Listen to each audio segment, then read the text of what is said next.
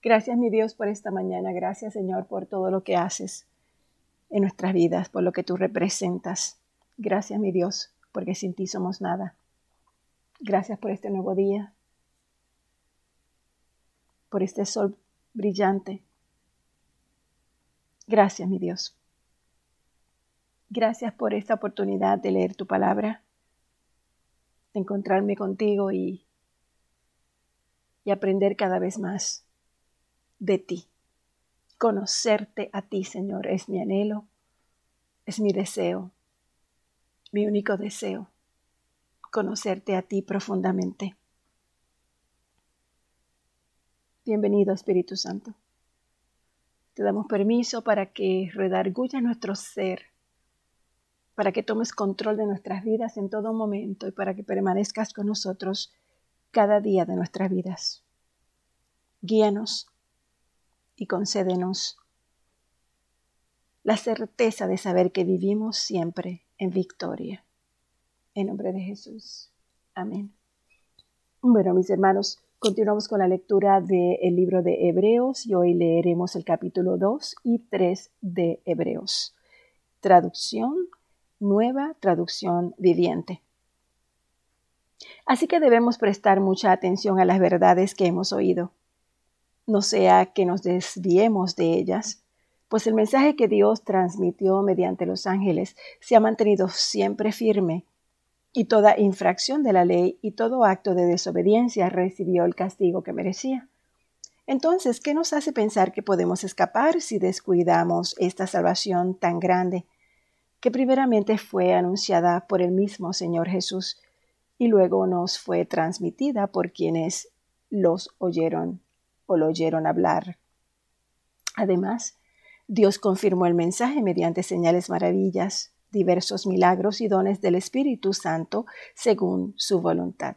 Es más, no son los ángeles quienes gobernarán el mundo futuro del cual hablamos, porque en cierto lugar las escrituras dicen que son los simples mortales para que pienses en ellos, o un hijo de hombre para que de él te ocupes. Sin embargo, por un poco de tiempo los hiciste un poco menor que los ángeles y los coronaste de gloria y de honor. Les diste autoridad sobre todas las cosas. Ahora bien, cuando dice todas las cosas significa que nada queda afuera, pero todavía no vemos que todas las cosas sean puestas bajo su autoridad. No obstante, lo que sí vemos es a Jesús, a quien por un poco de tiempo se le dio una posición un poco menor que los ángeles, y debido a que sufrió la muerte por nosotros, ahora está coronado de gloria y honor. Efectivamente, por la gracia de Dios. Jesús conoció la muerte por Dios. Dios para quien y por medio de quien todo fue hecho. Eligió llevar a muchos hijos a la gloria Convenía a Dios que mediante el sufrimiento hiciera a Jesús un líder perfecto, apto para llevarlos a la salvación. Por lo tanto, Jesús y los que Él hace santos tienen el mismo Padre.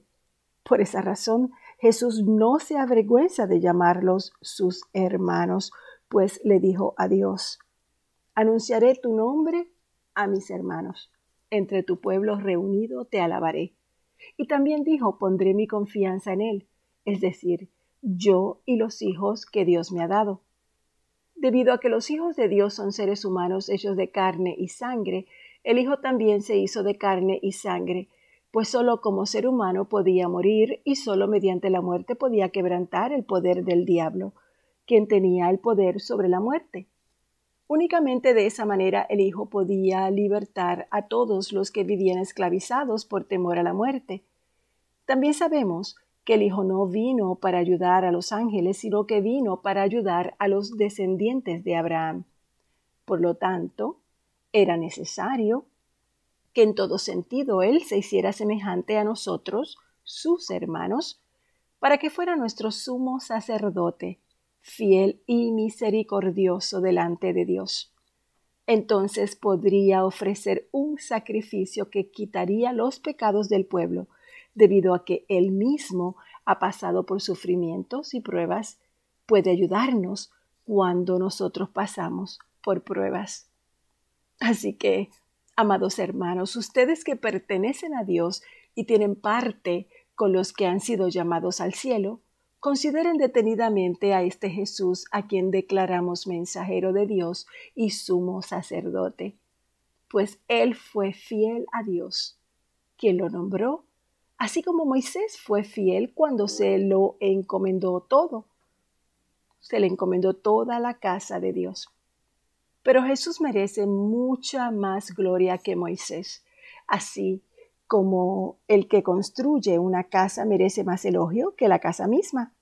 Pues cada casa tiene un constructor, pero el que construyó todo es Dios. En verdad, Moisés fue fiel como siervo en la casa de Dios. Su trabajo fue una ilustración de las verdades que Dios daría a conocer tiempo después. Pero Cristo, como Hijo, está a cargo de toda la casa de Dios y nosotros somos la casa de Dios si nos armamos de valor y permanecemos confiados en nuestra esperanza en Cristo. Por eso, el Espíritu Santo dice, cuando oigan hoy su voz, no endurezcan el corazón como lo hicieron los israelitas cuando se rebelaron, aquel día que me pusieron a prueba en el desierto. Allí sus antepasados me tentaron y pusieron a prueba mi paciencia a pesar de haber visto mis milagros durante cuarenta años. Por eso estuve enojado con ellos y dije, su corazón siempre se aleja de mí. Rehusan hacer lo que les digo. Así que en mi enojo juré que ellos nunca entrarán en mi lugar de descanso. Por lo tanto, amados hermanos, cuidado. Asegúrense de que ninguno de ustedes tenga un corazón maligno e incrédulo que los aleje del Dios vivo. Adviértanse unos a otros todos los días mientras dure ese hoy, para que ninguno sea engañado por el pecado y se endurezca contra Dios. Pues, si somos fieles hasta el fin, confiando en Dios con la misma firmeza que teníamos al principio cuando creíamos en Él, entonces tendremos parte en todo lo que le pertenece a Cristo. Recuerden lo que dice, cuando oigan hoy su voz, no endurezcan el corazón como lo hicieron los israelitas cuando se rebelaron. ¿Y quiénes fueron los que se rebelaron contra Dios a pesar de haber oído su voz? ¿No fue acaso el pueblo que salió de Egipto guiado por Moisés? ¿Y quiénes hicieron enojar a Dios durante cuarenta años? ¿Acaso no fueron los que pecaron, cuyos cadáveres quedaron tirados en el desierto? y a quienes hablaba Dios cuando juró que jamás entrarían en su descanso. ¿Acaso no fue a los que lo desobedecieron? Como vemos, ellos no pudieron entrar en el descanso de Dios a causa de su incredulidad. Palabra de Dios. Nos quedamos en el capítulo 2 o el capítulo 3 de Hebreos. Padre, gracias por tu palabra. Gracias, Señor, por dejarnos saber cuánto nos amas. Gracias, Señor, por ser nuestro sumo sacerdote. Gracias, mi Padre amado, por dejarnos entender a través de tu palabra todas las riquezas de tu gloria todo lo que significa estar en tus caminos. Pero más que nada, Señor, te damos gracias, gracias, gracias, mi Dios. Gracias por ese Espíritu Santo que abre nuestro corazón para amar más a nuestro Padre Celestial. Gracias porque somos conscientes que todo nuestro servicio y toda nuestra adoración a ti, mi Dios, debe fluir de lo más profundo de nuestros corazones, porque tú no quieres que te sirvamos solamente de labios.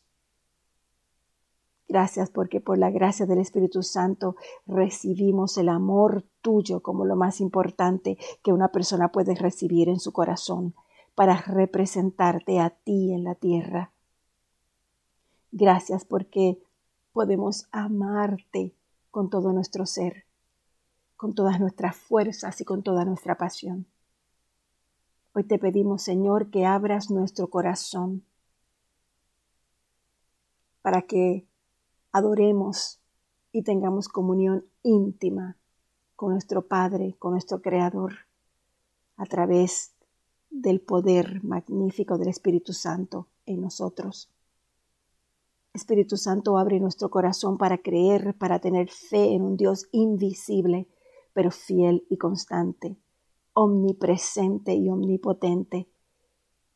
Que al abrir nuestro corazón al Padre podamos mantener mantenernos santos y limpios y podamos estar y tener comunión siempre en su presencia.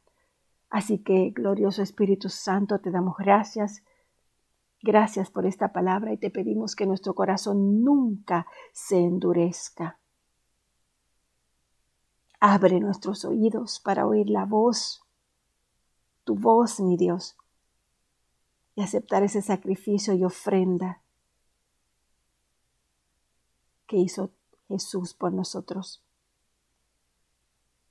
Te pedimos que cuando Jehová el Señor nos abra el oído, no seamos rebeldes, ni que nos volvamos atrás de tu amorosa voz. Gracias, mi Dios. Gracias, Señor. Te pedimos, Señor, que en el día de hoy seas tú acompañándonos siempre, que nosotros vivamos agarraditos de ti, Padre, y que nuestra vida sea una bendición para los demás. Y la respuesta a una oración de un hermano. Gracias, gracias. En nombre de Jesús. Amén.